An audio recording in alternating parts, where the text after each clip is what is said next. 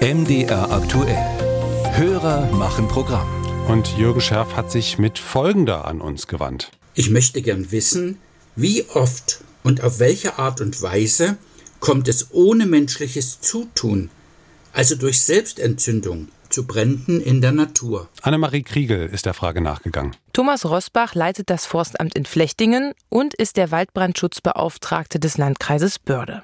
Selbstentzündungen im ganz strengen Sinne sind in der Natur sehr selten, sagt Rosbach. Über 95 Prozent ist äh, menschliches Tun äh, Ursache eines äh, Brandes oder eines Waldbrandes und nur ein geringer Teil, äh, man sagt so zwischen zwei bis drei Prozent maximal sind natürlicher Einfluss oder Ursache für Waldbrände und das ist dann ausschließlich Blitzeinschlag. Andere Naturereignisse wie Vulkanausbrüche zum Beispiel gäbe es in unserer Region ja nicht.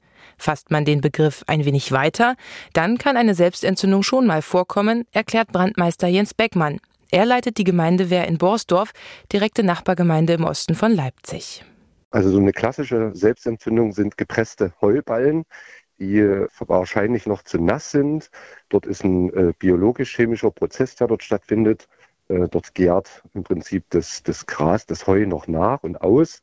Und wenn das Heu zu sehr gepresst ist, äh, entsteht dort ordentlich Wärme drin, äh, die natürlich dann zu einem Zündpunkt führen kann und das Heu selbst entzünden kann. In Borsdorf hatte es die Feuerwehr auch schon zweimal mit Funken aus Stromleitungen zu tun, die dann einen Brand entfachten. Wenn so eine Stromleitung berstet und natürlich noch Strom führt, äh, reicht der Funkenschlag aus, um dort so ein Feld, Wald, Gebiet zu entzünden, äh, was ja thermisch schon vorher aufbereitet wurde, ne, durch die Sonneneinstrahlung, durch die Wärme, durch die Hitze, durch die Trockenheit.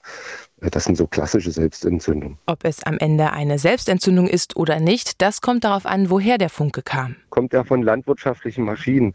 Kommt er durch solche Glasscherben? Kommt er von Stromleitung?